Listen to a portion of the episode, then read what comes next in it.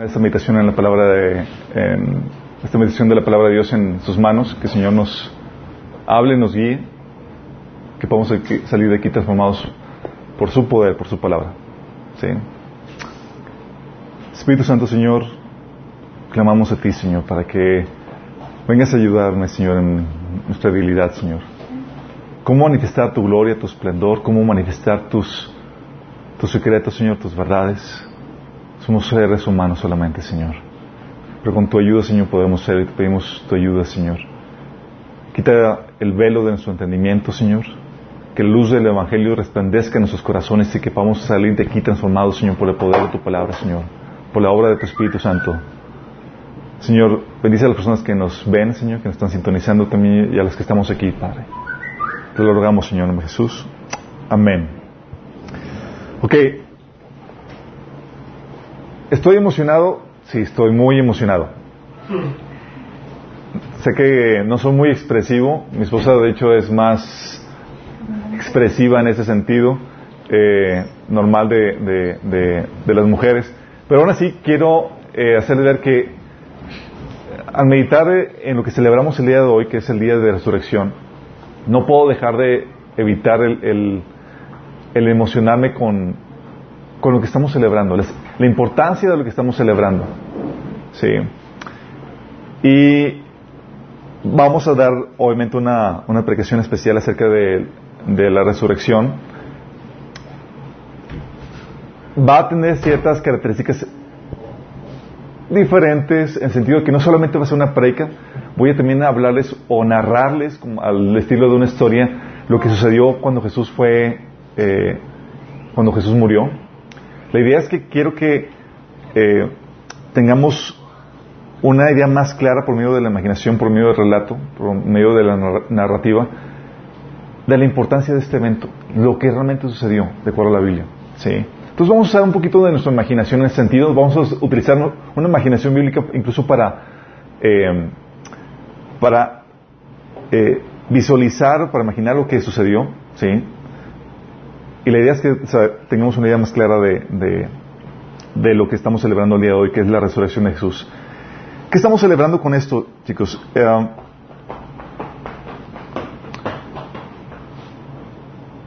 para entender la, resurrección tenemos que volvernos y viajar en el tiempo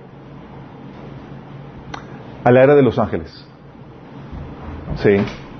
Oye, porque si decimos, oye, sabemos la teoría, que sabemos que Jesús murió, sabemos que Jesús resucitó, Sabemos que murió por nuestros pecados, una muerte cruel y despiadada. Pero para que entendamos realmente el significado de eso, tenemos que volvernos y retroceder en el tiempo. Vamos a volver en el tiempo a la época antes que el hombre fuera creado, a la era de los ángeles. ¿Sí saben que los ángeles preceden al hombre? Ellos existían antes de que el hombre fueran, creados. De hecho, eh, fueron primeros seres creados por parte de Dios. Dice Job 38, del 4 al 7. Le dice Dios cuando estaba retando o preguntándole a Job, ¿dónde estabas tú cuando puse los cimientos de la tierra? Dímelo. Ya que sabes tanto, ¿quién decidió sus dimensiones y extendió la cinta de medir? ¿Qué sostiene, ¿Qué sostiene sus cimientos y quién puso su piedra angular mientras las estrellas de la mañana cantaban a coro y todos los ángeles gritaban de alegría? No se imagínate la escena. Dios haciendo la creación, la tierra, todo este aspecto físico y los ángeles, cada vez que hacía Dios algo, gritaban alegría, ¡wow! Sí. O sea, sus oficiales. Sí. Entonces sabemos que fueron creados o estaban antes de la tierra. ¿Sí se imaginan? Una época sin el hombre, con puros ángeles. ¿Qué tanto tiempo fueron creados antes del hombre? Mira, no sabemos eso. Creo que eso vamos a tener esa revelación cuando el Señor venga por, eh, por nosotros. Vamos a hacer todas esas preguntas y espero que nos ponga buenas movies ahí con todo lo que realmente sucedió. Pero fue el tiempo suficiente como para que Lucifer se revelara. Porque sabemos que cuando entramos a Génesis, Satanás ya estaba en su forma caída, tentando a Adán y Eva. Entonces sabemos que eso, la caída de, Satanás fue antes de eso, de ese periodo. Pero ¿se imaginan una civilización de puros ángeles? ¿Se han puesto a pensar en eso?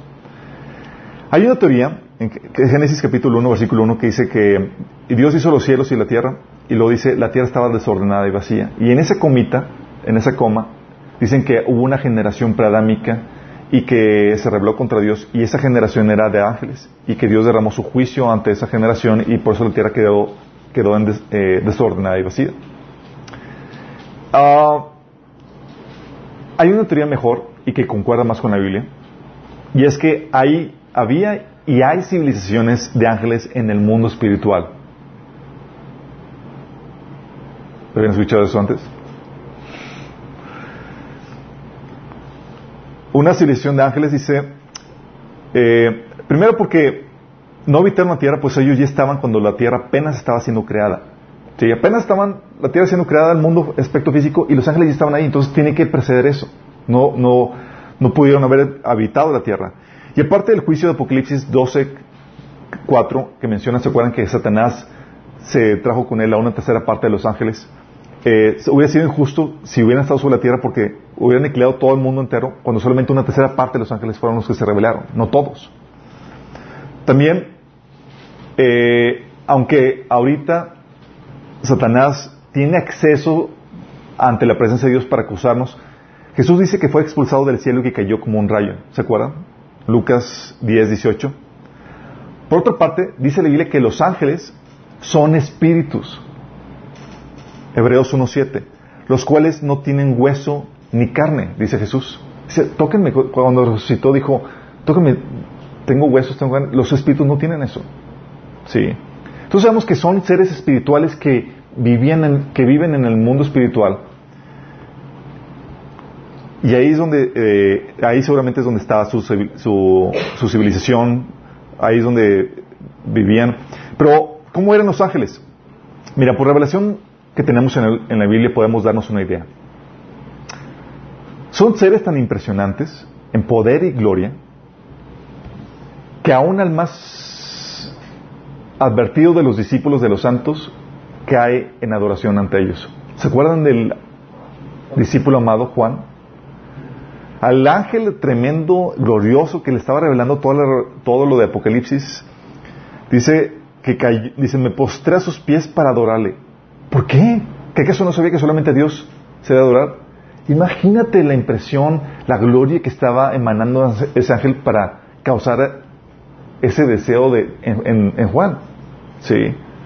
son seres sumamente gloriosos y poderosos. Sabemos por la Biblia que hay rangos de autoridad dentro de los ángeles. Colosenses 1.16, Colosenses 2.15, Efesios 6.2 habla de que hay principados, potestades, gobernadores, que son jerarquías de autoridad. Dice Colosenses 1.16, porque por medio de él Dios creó todo lo que existe en los lugares celestiales y en la tierra. Hizo las cosas que podemos ver y las que no podemos ver, tales como tronos, reinos, gobernantes y autoridades del mundo invisible. Todo fue creado por medio de él y para él. Tronos, reinos, gobernantes y autoridades del mundo invisible. ¿Sí estás dando cuenta de lo que está diciendo aquí la Biblia? O sea, una jerarquía, autoridades, reinos en el mundo espiritual. Entonces sabemos que había rangos de, de, autoridad, también sabemos que había tipos de ángeles. La Biblia habla de serafines, querubines, arcángeles y obviamente los principados, potestades y gobernadores posiblemente eh, también son, sean eh, tipos de ángeles, se dice. Posiblemente el rango de autoridad iba relacionado con el tipo de ángel que eras. ¿sí? Te creaban de un tipo de ángel y entonces ya tenías un rango predeterminado de autoridad. Y tenían obviamente diferentes funciones. Los serafines guardando la presencia de Dios, ¿se acuerdan que tenían seis alas? Unas guardaban la, el, rostro, otros las piernas y con otras volaban. Y eran los que guardaban la presencia de Dios. Los querubines eran famosos porque guardaban las cosas sagradas de, Dios. ¿Se acuerdan? El arca del pacto estaba con querubines que estaban encima, ¿sí?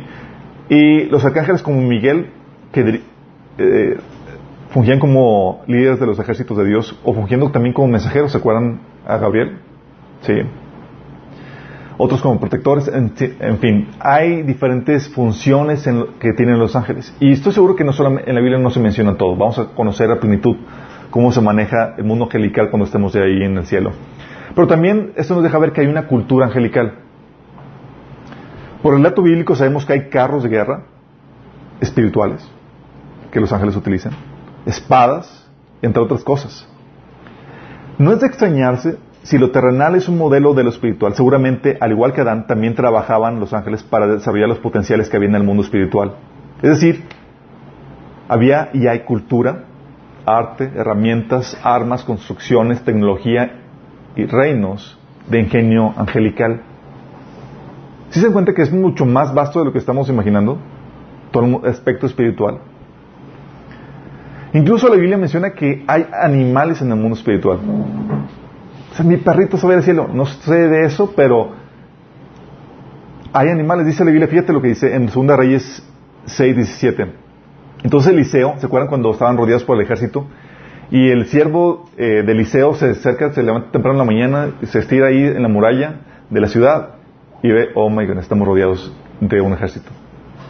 Entonces Eliseo tranquilo dice, oró y dice, oh Señor, abre los ojos de este joven para que vea. Así que el Señor abrió los ojos del joven y cuando levantó la vista, vio que la montaña alrededor de Eliseo estaba llena de caballos y carros de fuego. ¿Caballos y carros de fuego? ¿Hay animales en el mundo espiritual? Seguramente. Te digo, es todo, hay toda una civilización angelical que nos precede, ¿sí? Y que vive paralela al mundo físico. Entonces, ¿cómo se imaginan que es la cultura angelical? ¿Se han pensado cómo, cómo, cómo es? Podemos intuir cómo era. Pues se basa esa cultura en un conocimiento parcial de la, de la gloria de Dios. Aún Dios no manifestaba la gloria y la sabiduría que mostró hasta la creación, hasta la creación del hombre y su redención. Por ejemplo, el modelo que seguramente aprendieron era lo que, el que veían, Dios el fuerte, con sus siervos, los más débiles que Él, creados como seres inferiores o más débiles que Él. Él es como el, el único todopoderoso. Estamos viendo que seguramente aprendieron el gobierno del más fuerte, ¿sí? Y que el menor o el inferior sirve al más fuerte, ¿sí? De acuerdo a esa gloria. ¿Por qué? Porque los demás ángeles son inferiores en cuanto a Dios, entonces los menores sirven a Dios. ¿Sí? Era, conocían eso como la era de la perfección. Por lo mismo se desecha o menosprecia al débil. En teoría es lo más distante a Dios. Entre más perfecto, más glorioso, más parecido a Dios. Entonces desprecia a lo que no, a lo que se, a lo que, a lo que no se parezca a eso. También vemos que la grandeza es ser como el Altísimo. Sí, entre más gloria, más esplendor tengan, más poder tengan, más similar eres a Dios, entonces eres mejor. Ahora sabemos, obviamente, por, el, relato, el, relato, bíblico, que la grandeza consiste en humillarse hasta lo sumo. Sí. Y sabemos que hay rangos basados por quién es el más fuerte, el más sabio, el más hábil, el más hermoso. Sí si tú estabas medio débil, medio así como que medio feíto, eras ocupabas de los rangos más bajos. Sí. Gracias a Dios ya no es así. ¿Quién dice amén? sí. Pero esta forma de pensar estaba basada en una gloria parcial. Como les había comentado, Dios todavía no, todavía no manifestaba toda la gloria, todo su esplendor. Por eso dice Job 4:18, que Dios notó necedad en los ángeles. Necedad es un sinónimo en la Biblia de estupidez. Es como que no estás pensando bien. Entonces cuando ve Dios dice, ¿sabes qué? Los ángeles están viviendo en ese ambiente, en, ese, en esa cultura. Y si te das cuenta, la cultura de este mundo tiene esa misma forma. Entre más glorioso seas, entre más estatus tengas, eres mejor. No así la cultura que Dios, que Dios manifiesta a partir de Jesús. Bueno, en ese mundo fue creado Lucifer. Y Lucifer, dice la Biblia, que destaca de los demás ángeles porque fue el sello de perfección. Fíjate lo que dice la Biblia. Dice en Ezequiel 28 del 2 al 14, eras un modelo de perfección, lleno de sabiduría y de hermosura perfecta. Estabas en Edén, en el jardín de Dios, adornado con toda clase de piedras preciosas, rubí, crisólito, jade, topacio, cornalina, jaspe, zafiro, granate y esmeralda. Tus joyas y encajes estaban cubiertas de oro y especialmente preparadas para ti desde el día en que fuiste creado. Fuiste elegido querubín protector, porque yo así lo dispuse. Estabas en el santo monte de Dios y caminabas, caminabas sobre las piedras de fuego. Está hablando de escenarios espirituales, chicos. Sí. Está hablando de cómo fue la creación de, de Lucifer y cómo fue el sello de perfección, lleno de sabiduría y de hermosura perfecta. ¿Sí te das cuenta? No había otro ángel que se comparara con él. Y a Satanás o Lucifer, en ese entonces Lucifer, moraba en el cielo. Este es el que dice ahí mismo en, en el versículo 12, 14, dice, estabas en Edén, en el jardín de Dios. Dice, estabas en el santo monte de Dios y caminabas sobre piedras de fuego. Ahorita no hay piedras de fuego, chicos. ¿Estamos de acuerdo? Estamos hablando de que son escenarios del mundo espiritual. ¿Qué tan perfecto, qué tan glorioso había sido creado Lucifer que aspiró ser igual a Dios? ¿Se imaginan la belleza y la perfección, la gloria, el esplendor que tenía? ¿Qué considero Dios y yo casi casi lo mismo? ¿Se imaginan? ¿Qué tan perfecto, qué tan glorioso era este ángel? Es lo que dice Ezequiel 28, 17. Dice, tu corazón se llenó de orgullo debido a tu gran belleza. Tu sabiduría se corrompió a causa de tu amor por el esplendor. Entonces te arrojé al suelo y te expuse a la mirada curiosa de los reyes. ¿Reyes? ¿Sí? Angelicales. Isaías ahonda en esto, dice versículo 14 del 11 al 15, digo capítulo 14 del 11 al 15, tú decías en tu corazón, subiré al cielo, en lo alto junto a las estrellas de Dios, levantaré mi trono y en el monte del testimonio me sentaré, a los lados del norte, sobre las alturas de las nubes subiré y seré semejante al Altísimo. ¿Se imaginan la aspiración? Él quería poner su trono, o quería tener un trono y ser semejante al Altísimo. ¡Qué osadía, no! Y luego, no solamente fue osado en su proyecto o su intento de, usurpar el trono de Dios, de ser, de tener su trono como, como Dios y ser semejante a Dios, sino que llevó consigo a multitud, de, ángeles. Dice la Biblia que con su multitud, múltiples contrataciones, en la Biblia esa palabra contrataciones significa arreglos, cabildeos, el, el conseguir ciertas eh, eh, negociaciones, eh, y lo hizo con varios ángeles. Consiguió que se le unieran una tercera parte de los ángeles, de acuerdo a Apocalipsis 12.4. Lo dice Ezequiel 28.17. A causa de las multitudes de tus contrataciones fuiste lleno de iniquidad y pecaste. El versículo 18 dice, con la multitud de tus maldades y con la iniquidad de tus contrataciones profanaste tu santuario.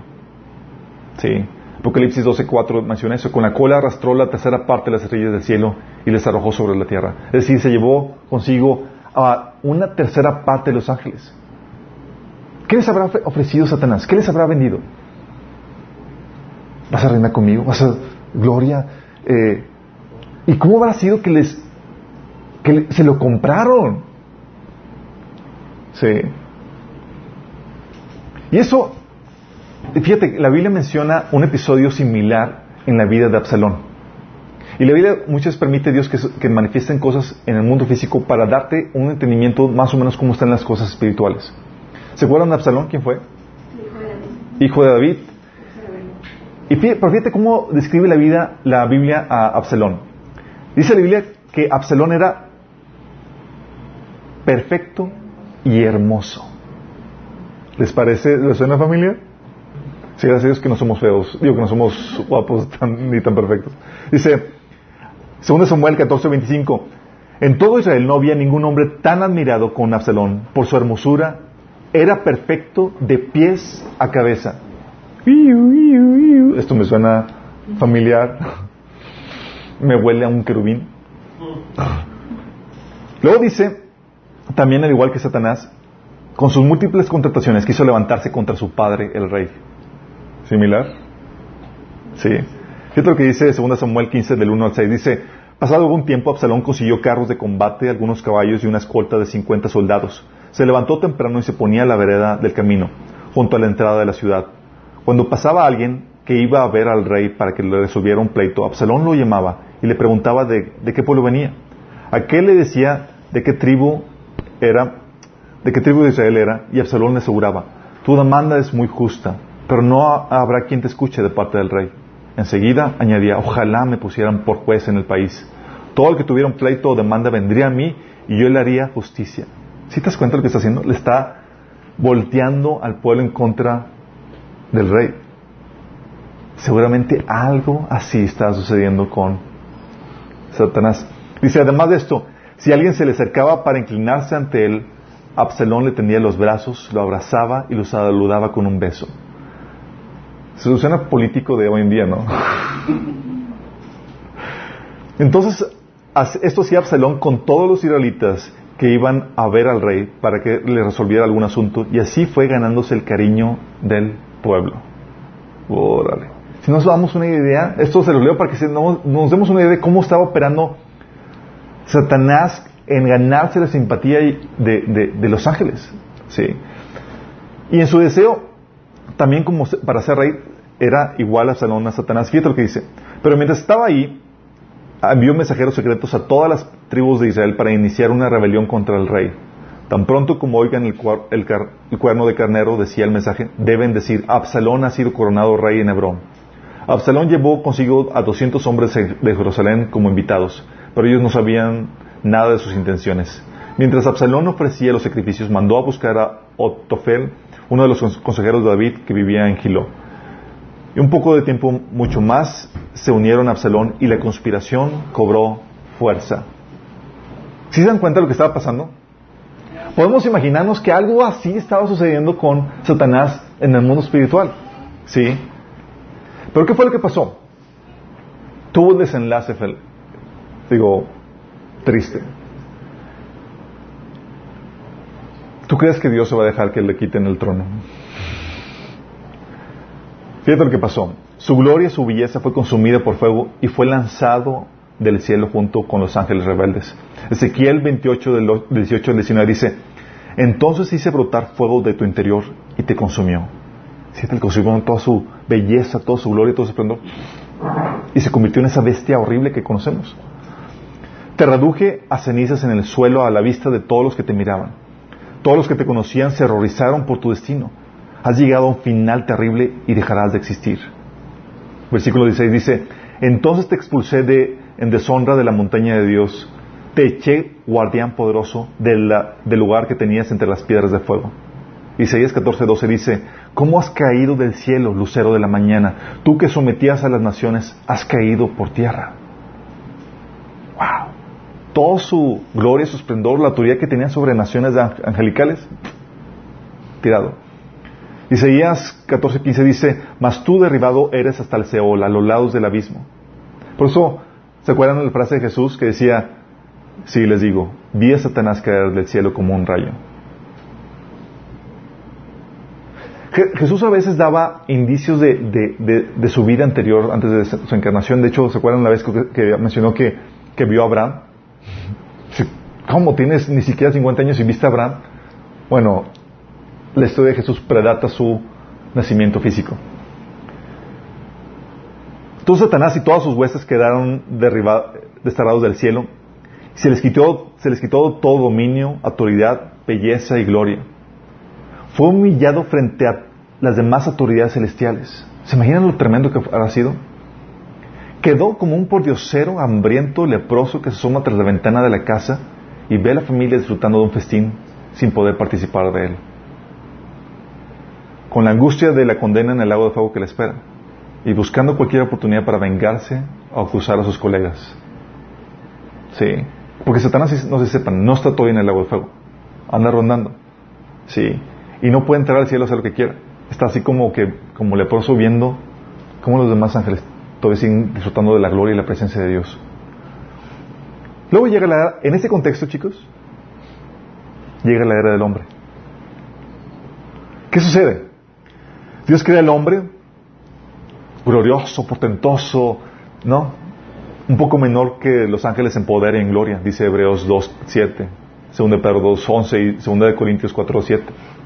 Nos creó todavía un reino así como que, hoy que era algo, algo, algo débil y sin tanto esplendor como los ángeles. Pero sin embargo, le da dominio sobre toda la obra de sus manos. Sí.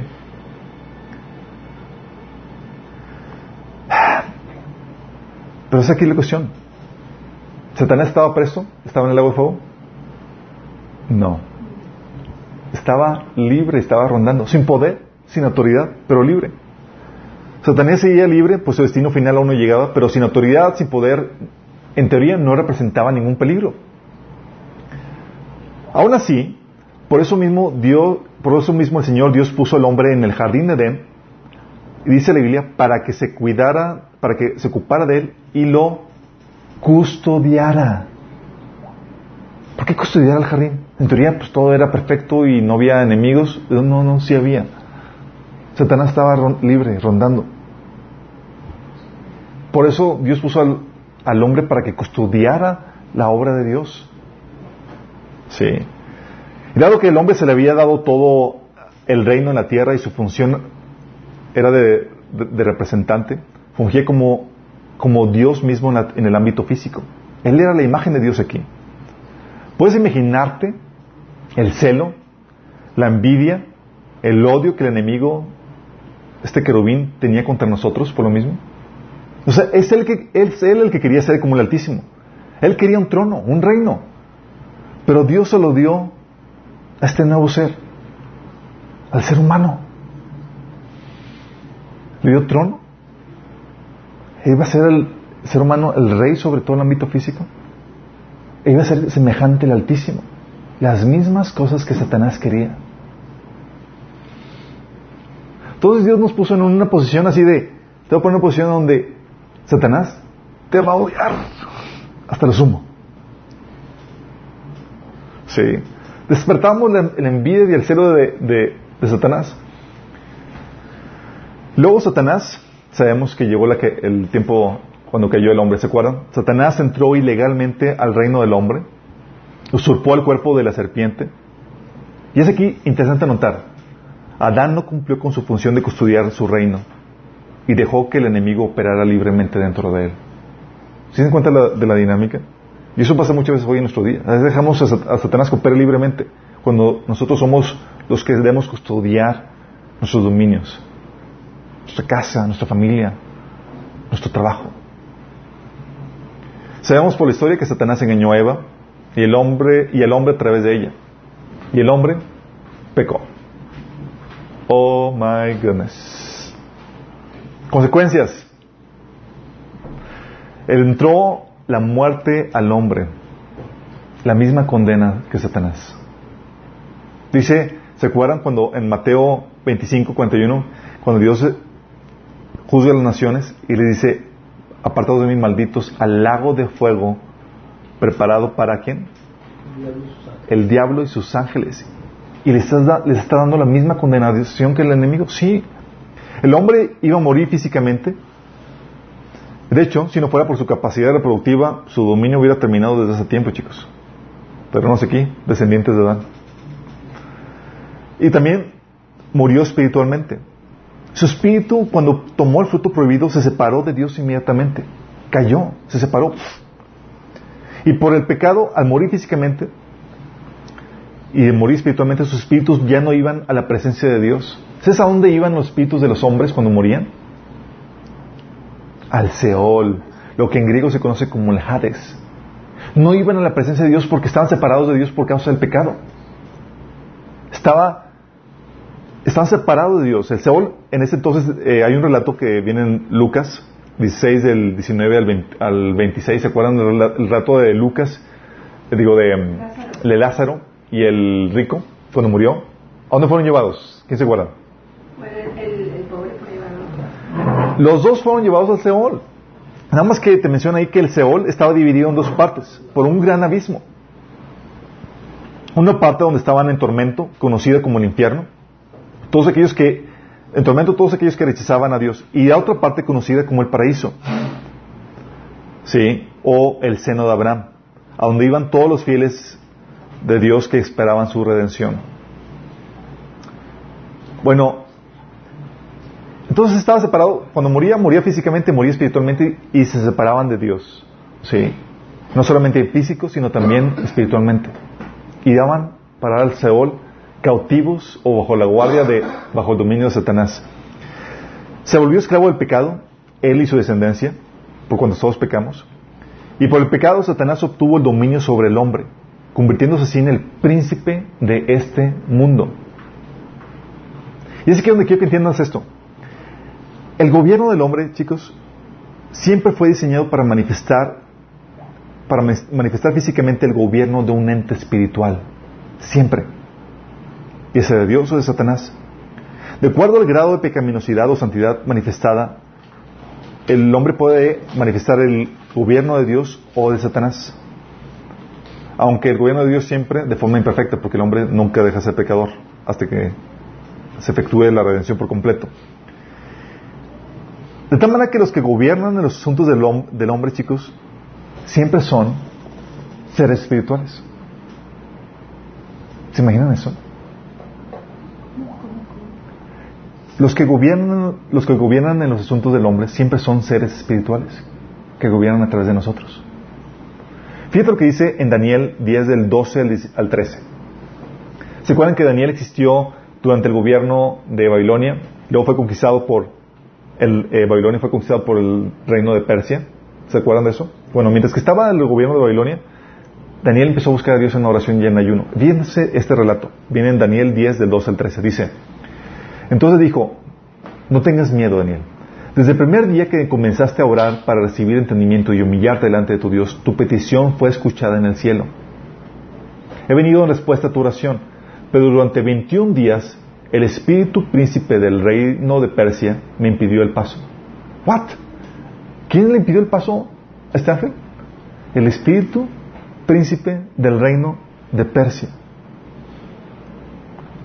Y dice, entonces vino a ayudarme Miguel, uno de los arcángeles, y lo dejé ahí con el espíritu príncipe del reino de Persia, platicando, más casual. Really. Estaban dándose una paliza. ¿Se imaginan la escena? Y era el príncipe del reino de Persia. Era una potestad demoníaca que estaba gobernando sobre ese, sobre ese reino. De hecho, Deuteronomio 32.8 dice, el Altísimo asignó territorios a las naciones cuando dividió a la raza humana, fijó los límites de los pueblos según el número de su corte celestial, según el número de sus ángeles. ¿Sabes? Las naciones han sido divididas de acuerdo al número de los ángeles de Dios. Bueno, por lo que vemos también, también, por lo que vemos también Satanás asignó sus ejércitos. Satanás para dominar al hombre, los otros para servirlo y resguardarlo. Entonces, el diablo lo llevó, fíjate lo que dice Lucas 4 del 5 al 6, dice, entonces el diablo lo llevó a un lugar alto y le mostró a un instante todos los reinos del mundo. Sobre estos reinos y todo su esplendor le dijo, te daré la autoridad, para que a mí, porque a mí me ha sido entregada, y puedo dársela a quienes yo quiera. Así que si me adoras, todo será tuyo. Es lo que Satanás le dijo a Jesús en la tentación. Satanás gobierna sobre esos reinos de ese mundo por medio de sus principados, potestades y gobernadores. ¿Se imaginan todo lo que está sucediendo en el mundo espiritual que nosotros ni siquiera enterados? Por eso, ah, ¿entiendes por qué dice la Biblia que nuestra lucha en Efesios 6, 12 dice, no es contra carne ni sangre, sino contra principados, contra potestades, contra gobernadores de las tinieblas de este siglo, contra huestes espirituales de maldad en las regiones celestes? ¿No entiendes? La lucha que tenemos y que estamos viviendo descarnizada es por que hay un mundo espiritual que está luchando para destruir al hombre, por gobernar al hombre, para mantenerlo preso. Sí. Gracias a Dios también Él ha asignado ángeles a los suyos. ¿Sabías tú que hay ángeles protectores que te guardan? Dice Hebreos 1.16, no son todos, hablando de los ángeles, no son todos espíritus ministradores enviados para el servicio a favor de los que serán herederos de la salvación.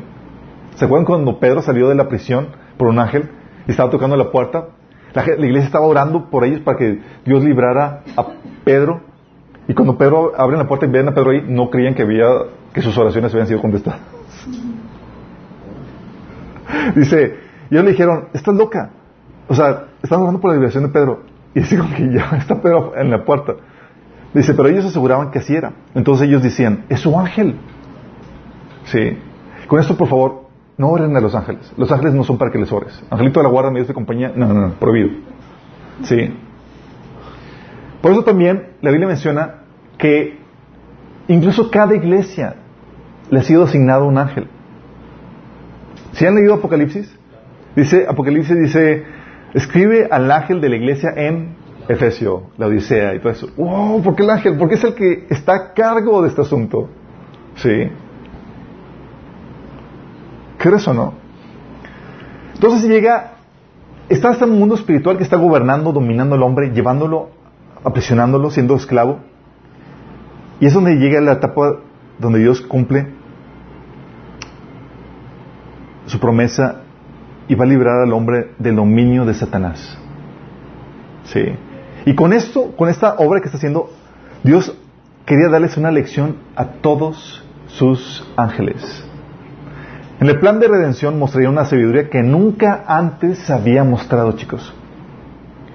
Entonces llega Dios y se hace carne. En cumplimiento de la profecía de la simiente de la mujer nace el Mesías, el Salvador del mundo. Pero no era lo que los ángeles hubieran esperado. Acuérdense que estaban acostumbrados los ángeles. ¿A qué? Gloria, esplendor, entre más poder mejor, entre más posición mejor. ¿Sí?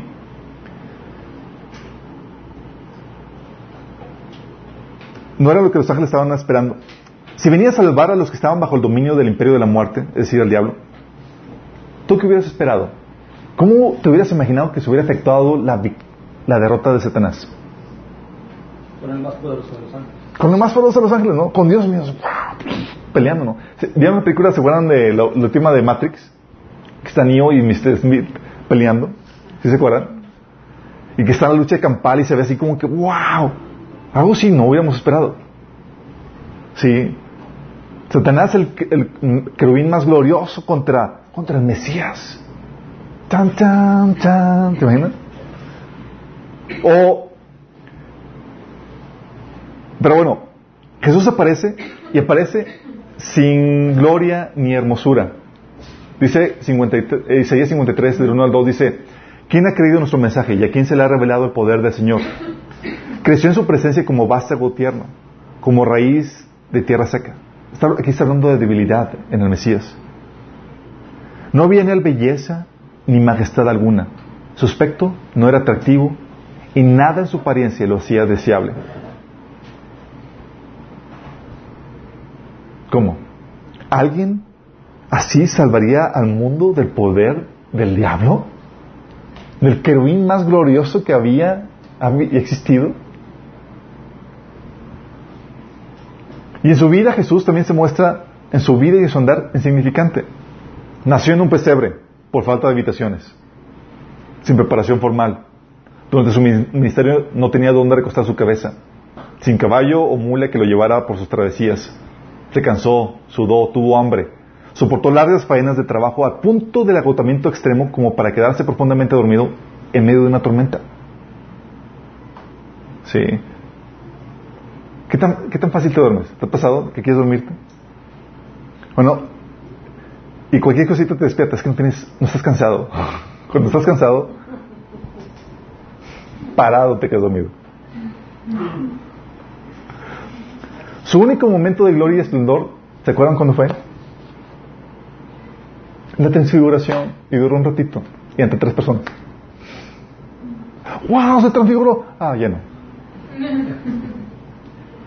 ¿Se imaginan? ¿Cómo hubieras afectado la victoria? ¿Un ser humano contra el querubín más poderoso que hubiera que había sido creado? ¿Un ser humano débil, sin gloria ni hermosura contra un ser angelical, el más poderoso, sabio y hermoso? ¿Un ser humano para destruir al que tenía el imperio de la muerte, el diablo? ¿Se imaginan eso? ¿Cómo se hubieran imaginado la pelea? ¿Tipo Matrix? Como les dije. ¿O se, ¿Se acuerdan la película El Señor de los Anillos al inicio? Sí, que estaba el, el, el ¿cómo se llama el malo este? Eh, Lord Sauron, creo, y empezó a destruir todos los ejércitos. De hecho, eh, hay, un pasaje que la Biblia menciona algo así, de hecho está profetizado. Dice, ¿quién es este que viene de Edom, desde la ciudad de Bosra, con ropas teñidas de rojo? ¿Quién es este que lleva vestiduras reales y marcha con gran fuerza? Soy yo, el Señor, proclamando su salvación. Soy yo, el Señor, quien tiene el poder para salvar. ¿Por qué están tan rojas tus ropas como si hubieras estado pisando uvas? Estuve pisando el lagar yo solo. No había nadie ahí para ayudarme. En mi enojo he pisado a mis enemigos como si fueran uvas. En mi furia he pisado mis adversarios. Su sangre me ha manchado la ropa. Ha llegado la hora de cobrar venganza por mi pueblo, de rescatar a mi pueblo de sus opresores. Estaba asombrado de que nadie interviniera para ayudar a los oprimidos. Así que yo mismo me interpuse para salvarlos con mi brazo fuerte y mi ira me sostuvo. Aplasté las naciones en mi enojo, las hice temblar y caer al suelo y derramaré su sangre sobre la tierra. ¡Wow! Se ve algo machín, ¿no? Así como... Esa peleas titánicas. Bueno, eso está pendiente todavía. No fue así como Jesús peleó contra el enemigo. ¿Qué se hubieran imaginado? Oye, una liberación, ¿no? Digo, Jesús, por ser humano y sin pecado, tenía autoridad sobre la tierra y sobre Satanás, el usurpador. Una liberación del mundo como, con su autoridad, así como liberó tantos endemoniados. Pues sí, ¿no? Hubiera resuelto el problema de Satanás, pero no la condenación que pesaba sobre la humanidad si hubiera hecho eso. ¿Cómo peleó esta batalla para liberar a todos los que estaban cautivos por el querubín que tenía el imperio de la muerte? ¿Cómo la peleó, chicos? Respuesta. No peleó. No peleó. No le dio a Satanás esa gloria. Dejó que Satanás le tomara la vida. Te reitero, detrás de los hombres era Satanás y sus demonios más poderosos los que estaban haciendo todo para matar y destruir a Jesús. Fíjense lo que dice eh, Juan 14 del 30 al 31. Dice, en las últimas horas de Jesús, dice, no me queda mucho tiempo para hablar con ustedes, porque se acerca los guardias y me van a apresar. No, dice, porque se acerca el príncipe de este mundo. Sabía que quien estaba detrás de todo esto bajo control y coordinando todos los, los movimientos era Satanás. Dice, Él no tiene ningún poder sobre mí, pero haré lo que el Padre me manda, para que el mundo sepa que amo al Padre. Por eso vemos que poseyó Satanás a Judas, ¿se acuerdan? Como dije, ¿sabes que tú no estás haciendo mi trabajo? Déjame entrar en ti para hacer las cosas, asegurarme que salgan bien. Utilizó a los líderes religiosos incitó a las masas contra él, intimidó a Poncio Pilato para que se hiciera su voluntad. Soldados poseídos, influenciados por demonios, lo golpearon, lo latigaron, lo humillaron. Multitudes lo escupían, le tiraban la barba.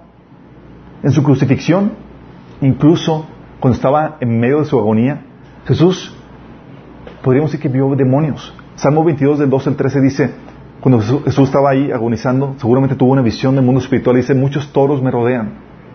Muchos dicen que son aquí, es una descripción de, de los demonios que estaban rodeando a Jesús. Muchos toros me rodean, fuertes toros de Bazán me acercan. Contra mí abren sus fauces leones que rugen y desgarran a su presa. ¿Se imaginan lo que estaba viendo? ¿Escenario tan terrible?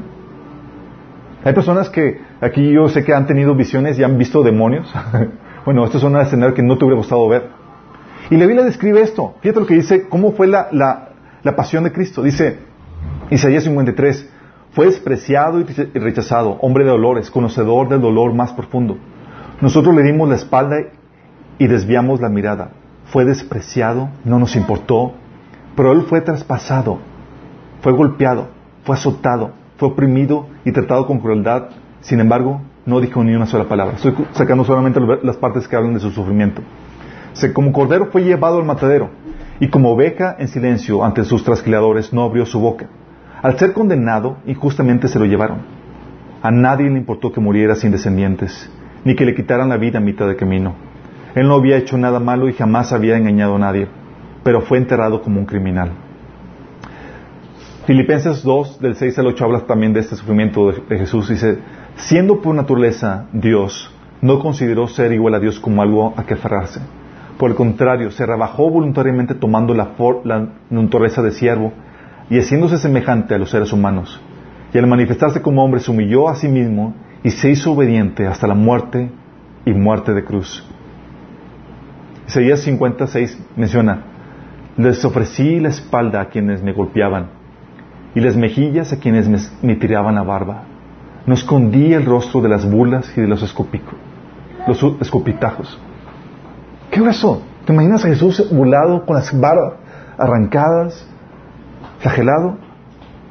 Y sin embargo Jesús decía, nadie puede quitarme la vida, sino que yo la entrego voluntariamente en sacrificio, pues tengo la autoridad para entregarla cuando quiera y también para volverla a tomar. Esto es lo que ordenó mi Padre.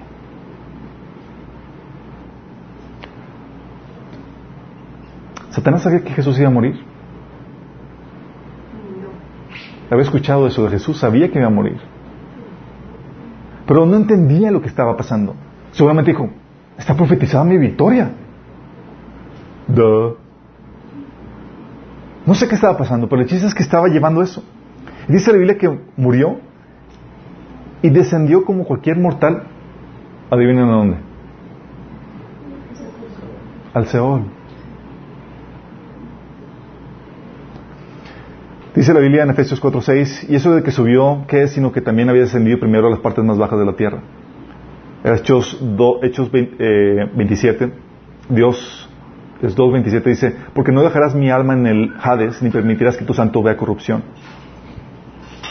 Ahí en el Hades, dice la Biblia que predicó el Evangelio, la victoria, a los que estaban ahí oprimidos, a los que estaban cautivos. Dice, porque también Cristo padeció una sola vez por los pecados, el justo por los injustos, para llevarnos a Dios, siendo a la verdad muerto en la carne, pero vivificado en espíritu, en el cual también fue y predicó a los espíritus encarcelados. Los que estaban esperando la venida del Mesías. 1 Pedro 4.6 dice, por eso también se le predicó el Evangelio aún a los muertos, para que a pesar de haber sido juzgados según criterios humanos en lo que atañe al cuerpo, vivan conforme a Dios en lo que atañe al Espíritu. Isaías 4.49 49 9 dice, les diré a los prisioneros, salgan en libertad, a los que están en tinieblas, vengan a la luz. Ellos serán mis ovejas que se, que se apacentarán en los pastos verdes y en colinas que antes estaban desiertas. Y él se llevó a los cautivos al cielo. Efesios 4.6 dice, cuando ascendió a lo alto se llevó consigo los cautivos y dio dones a los hombres. Y es aquí donde quiero que nos paremos, porque quiero darles un relato acerca de esto que escribí. Quiero que usemos nuestra imaginación santa basada en las, escrituras para que tengamos una idea de lo que está sucediendo en ese tiempo crítico en la etapa de Jesús. Y cómo su derrota, aparente derrota para el mundo, está haciendo la victoria más gloriosa que se puedan imaginar. ¿Me permiten leérselo? Quiero que utilicen su imaginación, por favor. ¿Se acuerdan cuando iban a los lugares donde contaban cuentos de niños? Bueno, va a ser, vamos a contarles una historia acerca de esto. Sí. Imagínense a Jesús en la cruz.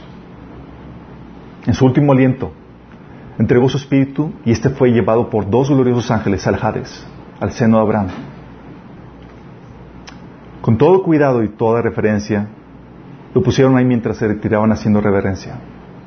Moisés y Elías ya habían hecho preparativos para su llegada. Ellos fueron los primeros en recibirlo y en postrarse ante él. Con miradas llenas de asombro y tristeza, en silencio, uno por uno se iban acercando todos los santos del Antiguo Testamento mientras se postraban ante Él. Filas y filas de cientos de hombres y mujeres terminaron postrados ante Él mientras lágrimas salían de sus ojos, estupefactos por lo que el Mesías tuvo que sufrir. Había muerto y estaba ahí por ellos. Satanás y sus huestes se mantenían a distancia viendo con regocijo esta escena. Él y las potestades de más alto rango encabezaban las multitudes de demonios que habían con placer lo que, lo que pensaban.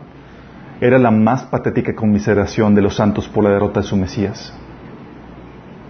Al ver cómo todos terminaron postrados ante, el ante Jesús, Satanás quiso aprovechar la oportunidad para humillarlo una vez más en frente de todos, pero ahora aquí, en persona, sin intermediarios. Con fuertes carcajadas burlonas, malévolas y totalmente demoníaca, Satanás rompió el silencio y se acercó volando, sin prisa, al lugar donde estaba parado el espíritu del joven Mesías. Se veía tan indefenso y sin poder. Así que pensaba Satanás tomarlo en sus horribles garras y levantarlo del suelo y exhibirlo como un trofeo mientras sus huestes lo clamaban como el vencedor.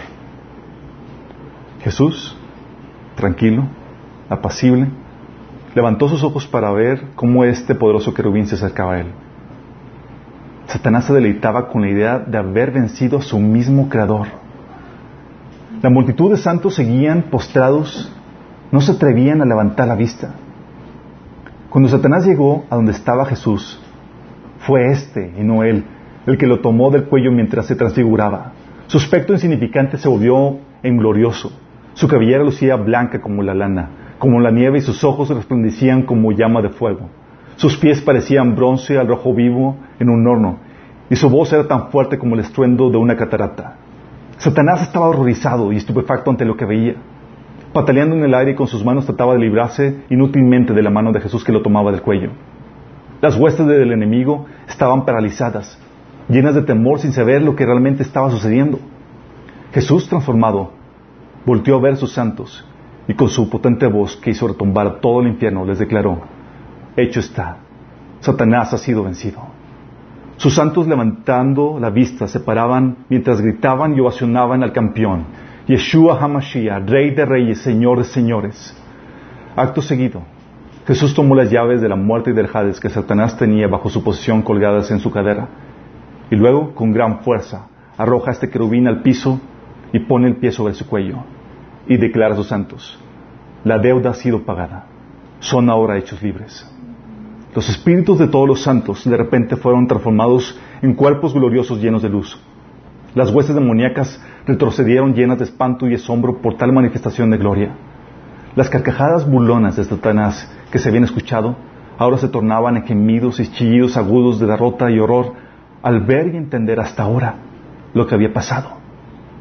Todo este tiempo, al humillar, maltratar y matar a Cristo, pensó que Él, Jesús, había sido su víctima, cuando en realidad todo este tiempo Él había sido víctima de Dios, usado por Él para consumar la redención y destruir el imperio de la muerte. Cuando poseyó a Judas y lo guió a traicionar al, Mesías, era Dios quien lo estaba usando. Cuando las huestes demoníacas incitaron a los sacerdotes y a los líderes religiosos y a las multitudes a que crucificaran al Salvador, era Dios quien lo estaba utilizando a sus ejércitos para realizar sus propósitos. Pero era demasiado tarde. Ahí, tirado, humillado ante los santos y ante sus huestes, bajo el pie de Jesús, Satanás con dolor ahora comprendía todo. ¿Por qué Jesús fue a Jerusalén a sabiendas del riesgo de morir? ¿O por qué le dijo a Judas, lo que vas a hacer, hazlo pronto? ¿O por qué no puso resistencia cuando lo apresaron? ¿O por qué no se defendió ante Pilato? Jesús siempre estuvo bajo control y él en su ignorancia simplemente estaba haciendo lo que Jesús tenía previamente anotado en su agenda. En su necedad, en la cruz Satanás había destruido su propio reino, había firmado su derrota y Jesús ni siquiera tuvo que pelear con él para lograrlo. ¿Cómo iba a pelear Dios contra Satanás? No, sino que simplemente dejó que su necedad lo guiara a su propia destrucción. En la cruz el querubín más poderoso, sabio y hermoso, junto con todas sus poderosas huestes de maldad, estaban siendo destruidas por Dios encarnado. Un hombre en el estado más débil, vulnerable, humillado que una persona pudiera estar, sin la necesidad de dar ningún golpe. Y no de extrañarse, la debilidad de Dios es más fuerte que el poder de todas las huestes de maldad juntas. Dios sacó a lucir que la sabiduría de Satanás es necedad, estupidez. Como dice la Escritura, Él atrapa a los sabios en la trampa de su propia astucia. Y también, el Señor conoce los pensamientos de los sabios, sabe que no valen nada. Y en otra parte dice, destruiré la sabiduría de los sabios, frustraré la inteligencia de los inteligentes. La sabiduría de Dios, los gobernantes espirituales de este mundo no la entendieron. Si lo hubieran hecho, jamás habrían crucificado a nuestro glorioso Señor. Pero lo hicieron. Y con ello, Él anuló el acta con los cargos que había contra nosotros y la eliminó clavándola en la cruz. De esa manera desarmó a los gobernantes y a las autoridades espirituales. Los avergonzó públicamente consumando su victoria sobre ellos en la cruz. Así, Cristo se convirtió en el poder de Dios y la sabiduría de Dios. Y ahora, todos estos santos que por tanto tiempo habían permanecido cautivos en el Seol, estaban siendo libres. En un estallido de luz, todos ellos ascendieron junto con Yeshua HaMashiach. Los santos, por el Espíritu de Dios, fueron trasladados al cielo, a la misma presencia de Dios, y Jesús a la tumba. Era ya domingo temprano en la mañana. Un poderoso temblor sacudió la tumba y el cuerpo físico de Jesús, que yacía inerte, sin vida, se llenó de luz y de repente abre sus ojos. Nuestro Señor estaba resucitando, primicia de todos los que habremos de resucitar. Sorbida es la muerte en victoria. ¿Dónde está, o muerte, tu victoria? ¿Dónde está, o muerte, tu aguijón? Pues el pecado es el aguijón que termina en la muerte y la ley le da al pecado su poder. Pero gracias a Dios, Él nos da la victoria sobre el pecado y la muerte por medio de nuestro Señor Jesucristo. Anuncien al norte y al sur, al este y al oeste, a toda lengua, tribu y nación, en esta época y en las venideras, que Jesús ha vencido al príncipe de este mundo. Nuestra libertad ha sido comprada. En Cristo puedes ser libre del imperio de la muerte y del pecado, pues Satanás y su reino han sido derrotados y Jesús es el campeón. Oh, gracias Padre. Gracias Señor. Eres el campeón Señor, te adoramos. Te exaltamos Señor Jesús. Tú venciste Señor la muerte. Tú venciste Señor. Salvación Señor. Te adoramos Señor. Te exaltamos, Señor Jesús. El sepulcro, Señor, no te puedo sostener, Señor. No te puedo tener, Señor.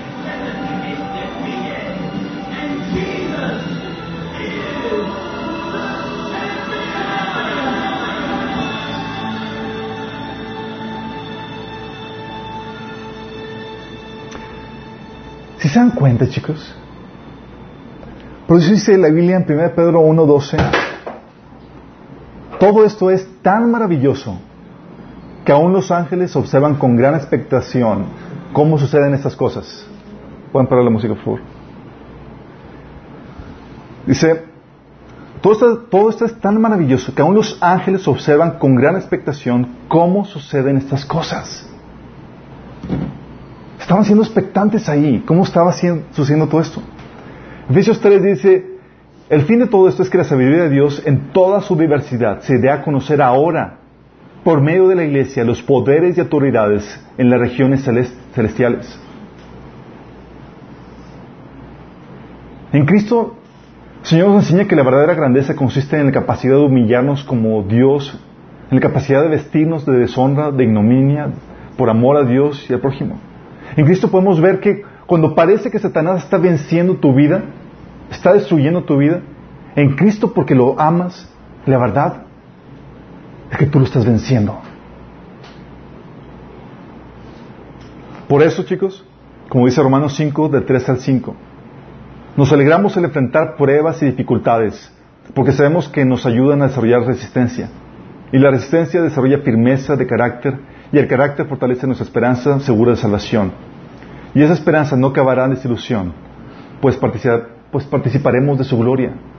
Y sabemos con cuánta ternura nos ama Dios porque nos ha dado el Espíritu Santo para llenar nuestro corazón con su amor. 1 Corintios 15 del 58 dice, por lo tanto, mis queridos hermanos, manténganse firmes e inconmovibles, progresando siempre en la obra del Señor, conscientes de que su trabajo en el Señor no es en vano. Si están conscientes. Dice la Biblia que la resurrección es la pilar de nuestra fe. Si Jesús no hubiera, hubiera muerto solamente y no hubiera resucitado, vana es nuestra fe. Pero Jesús resucitó. La paga del pecado es muerte. La paga de una vida sin pecado es vida. Por eso la, sepulcro y la muerte no pudieron contenerlo. Satanás no entendió eso. Pensó que ya lo había vencido, que ya iba a quedarse ahí para siempre. Cuando en realidad está efectuando tu redención por ti y por mí, para llevarnos a la presencia de Dios. Por eso ahora cuando morimos, vamos directamente a la presencia de Dios. Porque hemos sido trasladados del dominio de las tinieblas, del imperio de la muerte, al reino de luz. ¿No le das gloria a Dios por eso? ¿No estás contento por eso? Vamos a alabar a Dios, vamos a terminar con una oración, darle honra al Rey que vive por siempre. Gracias Señor, porque hoy podemos ver y entender Señor tu obra majestuosa. Como cuando estuviste Señor, descendiste Señor ahí, Señor, en Seol. Proclamaste tu evangelio, tu victoria, Señor, a esos espíritus que estaban cautivos, Señor. Llevaste los cautivos al cielo, Señor. En victoria, Señor, y diste dones a los hombres, a tu iglesia, Señor. Te alabamos y te bendecimos, Señor, por esto, Señor. Porque en ti podemos tener perdón de pecados y vida eterna, Señor. Para todos aquellos que nos arrepentimos y te confesamos como Señor de nuestras vidas. Gracias, Señor. Porque nos libraste del poder y de la autoridad de Satanás. Porque ahora somos tuyos, Señor, tu posesión. El enemigo ya no tiene autoridad sobre nosotros, Señor. Y nos has dado la vida eterna. Gracias, Señor. Te adoramos y te bendecimos, Señor. En nombre de Jesús. Amén.